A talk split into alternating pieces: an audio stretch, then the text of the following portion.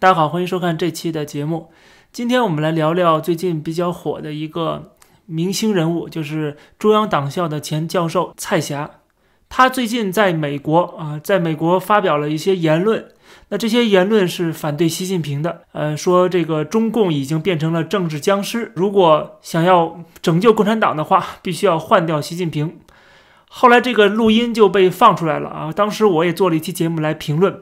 后来在这个法广也转载了我的这个评论。最近我们看到了中央党校做出了一个回应。我们看到环球时报也转发了这个声明，说中央党校退休教师蔡霞发表有严重政治问题和损害国家声誉的言论，性质极其恶劣，情节极其严重，严重违反党的政治纪律，违反国家事业单位人员行为规范。中央党校校务委员会决定开除蔡霞的中国共产党党籍，取消其享受的相关退休待遇。那么这个通知发表的时候。也私下跟蔡霞联系了，然后向蔡霞公布了党的决定。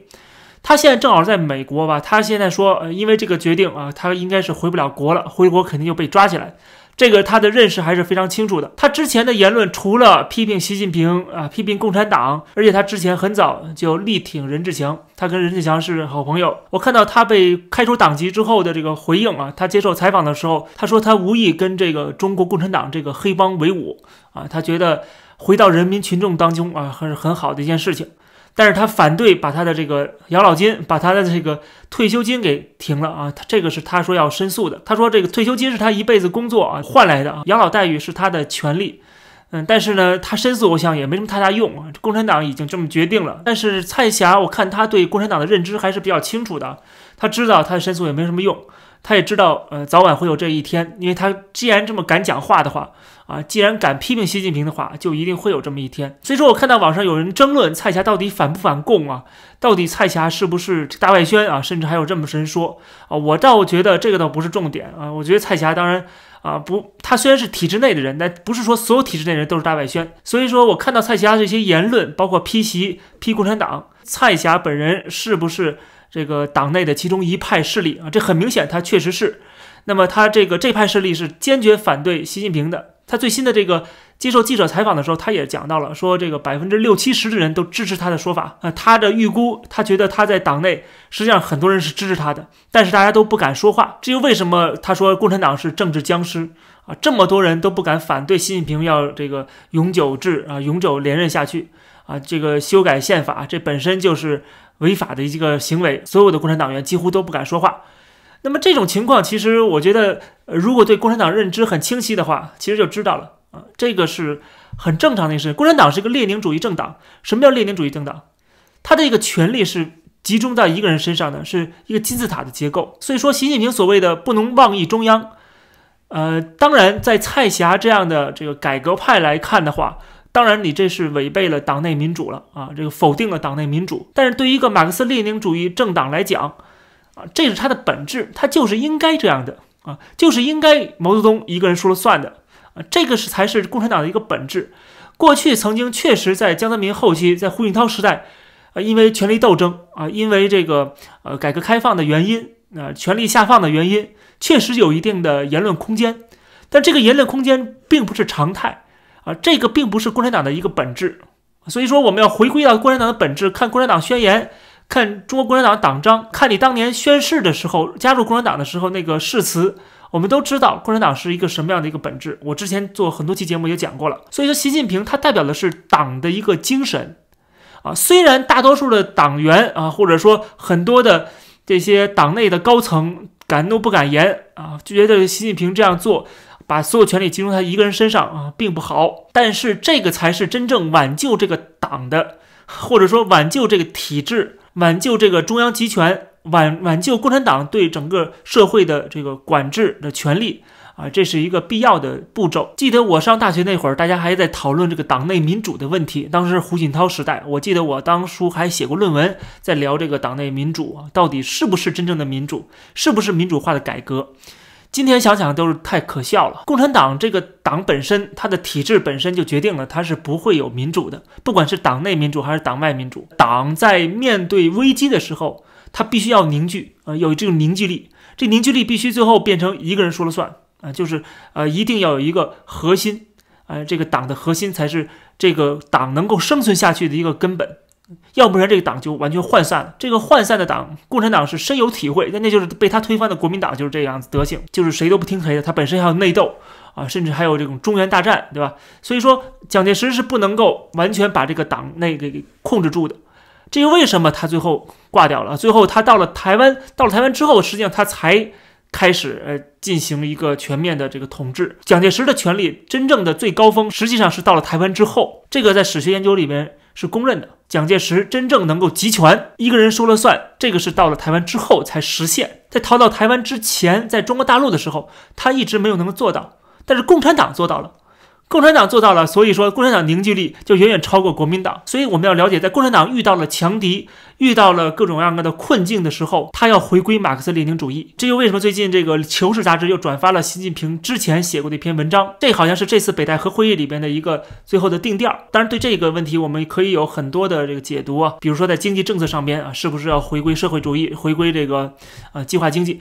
但是我们在聊这个共产党的这个体制的时候，我们要知道，所有人要围绕一个核心，而这个党是有一个主心骨的，一个要定于一尊的，这个一尊现在就是习近平。所以说我们要了解这一点。那么蔡霞所说的，在这个胡锦涛时代啊，这个党内思想还是很活跃的，确实，只不过那个是一个假象，那个其实是一个呃阶段性的一个现象而已。如果按照那个时候的。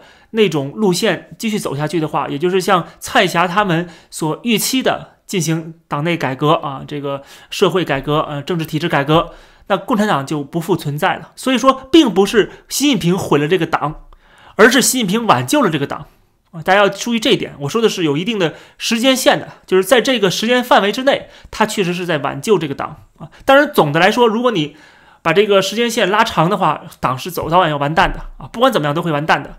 但是在这个一定的时间段之内，比如最近这三五年，确实习近平他的重新的这个集权，他是在巩固党的执政能力和凝聚力，这个是毫无疑问的事情。即使他完成的并不是很好啊，就像蔡霞说的，百分之六十到百分之七十人都是反对习近平的，或者讨厌习近平的这个政策的。但是不管怎么样，他在表面上是在这么做，是在。啊，这个把权力收归到最高层。那么，当你了解这一点之后，你再看蔡霞所说的，说这个换掉习近平，现在已经成为党内的共识了。我相信是没有错的。我相信蔡霞代表了相当一批党内精英啊，这个是毫无疑问的事情。因为这些党内精英，他们的权利是在什么时候获得的？他们是在改革开放过程中啊，是在这个呃物质的极大化啊、丰富化，然后全面的西化。西方的资本全面的进入中国市场，中国的企业啊，中国的这个呃商品走出去啊，在这么一个全球化的这个过程中，这些人拥有了权利，因为他们能够招商引资，他们有这个政绩，他们能拉动 GDP，对吧？就这些人，他们当然不是太在乎共产党的这个。当年革命的它的核心的这个所谓的初心，我自己要富裕，我的孩子要富裕，要送到国外去啊，然后我自己能贪多少贪多少，但是我也要把这个城市要把它建设好啊，就不停的这个基建啊，各种各样的建设。当然，他不太在乎这个债务的积累，能够升官发财。对于这些人来讲，这才是最重要的。而那个初心，什么马克思列宁主义，那个是可以放一边的。你说他满意习近平现在的这个独裁跟集权吗？当然不满意了。他们要赚钱，而习近平呢，现在在断他们的财路，所以说他们当然很不满意啊。他们的子女还在美国，他们的这个家人还在美国，他们的资产都在美国或者在瑞士或者很多这西方国家啊。他们当然不愿意说中国现在开始跟这个西方国家开始这个进行这样的对撞啊，这样的冲突，对他本人来说也没什么好处啊，对他的这个政绩来说没什么好处。现在也不看 GDP 了，现在要看是不是效忠习近平了。那么那些会虚溜拍马的人，他是又红又专的。那这些人反而会开始慢慢的夺权，所以说不管从经济上面讲，还是从政治的权利上面讲，对于这些改革开放过程中的富裕起来的资本家也好啊，政客也好，或者是像蔡蔡霞这样的这个知识分子也好，当然他们都是非常不满意的，非常不满意习近平现在的在他们眼里的倒行逆施。所以说我们知道蔡霞代表的是这批人的他们的共同的一个，就像他讲的是共识。但是这共识有没有意义呢？又没有意义，因为这个党的结构、党的体制决定了，这些人说什么都没有意义的。这些人再反对文化大革命，文化大革命都会发生啊。这些人再反对说搞阶级斗争，阶级斗争都会发生。毛主席讲了，千万不要忘记阶级斗争，那底下人就得开始搞起来，就是开始搞这个反右啊、文革呀，对吧？搞大跃进呢。大多数的党内的人，他们内心你要问他们。支持不支持这种做法呢？他们也许是不支持啊，他们可能觉得并不对啊。这个为什么要搞内斗啊？为什么要斗刘少奇？为什么要斗彭德怀？所以说反对毛泽东，难道不是当年的这些人的共识吗？啊，你也可以这么说啊，因为你不知道大家的内心深处他到底想什么，但是表面上都是举着红宝书，表面上都是举着毛泽东思想啊万岁。所以我们看到蔡霞的这个呃站出来去。骂习近平啊，或者是反对共产党现在的这个体制和现在的这个方向，我们同时也要注意，不要被他误导了。就是我们要知道，蔡霞代表的是相当一部分这个党内的势力，而这个党内势力恐怕并没有真正的能力去推翻习近平。最后他们会一个接一个的被收拾，就像蔡霞被收拾一样，就像任志强被收拾一样。我们要非常清楚现在的发展的形势是什么，而蔡霞站出来反对习近平，它的意义在什么？我们要清楚它的意义在于，它告诉我们，或者是他的这种行为，啊，这个印证了我们之前的一个判断，就是党内的势力啊是非常非常反对习近平，非常非常讨厌习近平现在的这种做法的，他们没有能力在中国搞政变的啊，这也是为什么，就是之前我讲过的，蔡霞站出来讲话，但正因为他的这种说法，反而让我们知道了这批人，就这批改革开放的这个集团，他们是没有能力去跟习近平对抗的。要对抗，要发生政变，早就发生了。他们既然这么多人不满习近平，早就应该否决习近平在这个人大的这些啊这个政策。他为什么没有呢？对不对？最后还是要跟着习近平走，要团结在以习近平为核心的党中央领导下。没有人敢越雷池一步啊！只有蔡霞、任志强敢。他们，而且他们还只是说一说而已，只是嘴头上说一说而已，他没有实质的动作。即使嘴头上大家看到了，他们都被共产党给惩治了。所以，我们从蔡霞批习近平，然后跑到美国，然后又被剥夺了这个共产党党籍啊，从这儿就可以看得出，现在这些党内反对习近平势力有多么的狼狈。所有敢站出来反对习近平的人，都会被共产党边缘化啊，都会被共产党扼杀在摇篮里。啊，那当然了，未来蔡霞还可以再继续的发表各种各样的言论，毕竟他已经到了美国，至少人身安全有保障了。但是有什么意义呢？意义又何在呢？他的这种遭遇反而给党内的这些反对习近平的人敲响了警钟，就是说不要向这个蔡霞学习。他说出了我们心里话，最后落到这么一个结果。所以，我们既不要对习近平有期待，更不要对共产党有期待，更更不要对党内的这个所谓的开明派、改革派有任何期待。那么只有这样的话，我们才能真正的认清现在中国的一个形势。这期的节目就跟大家先聊到这儿，欢迎大家点击订阅这个频道，而且我开通了会员的功能，希望大家能够支持。我们下期再见。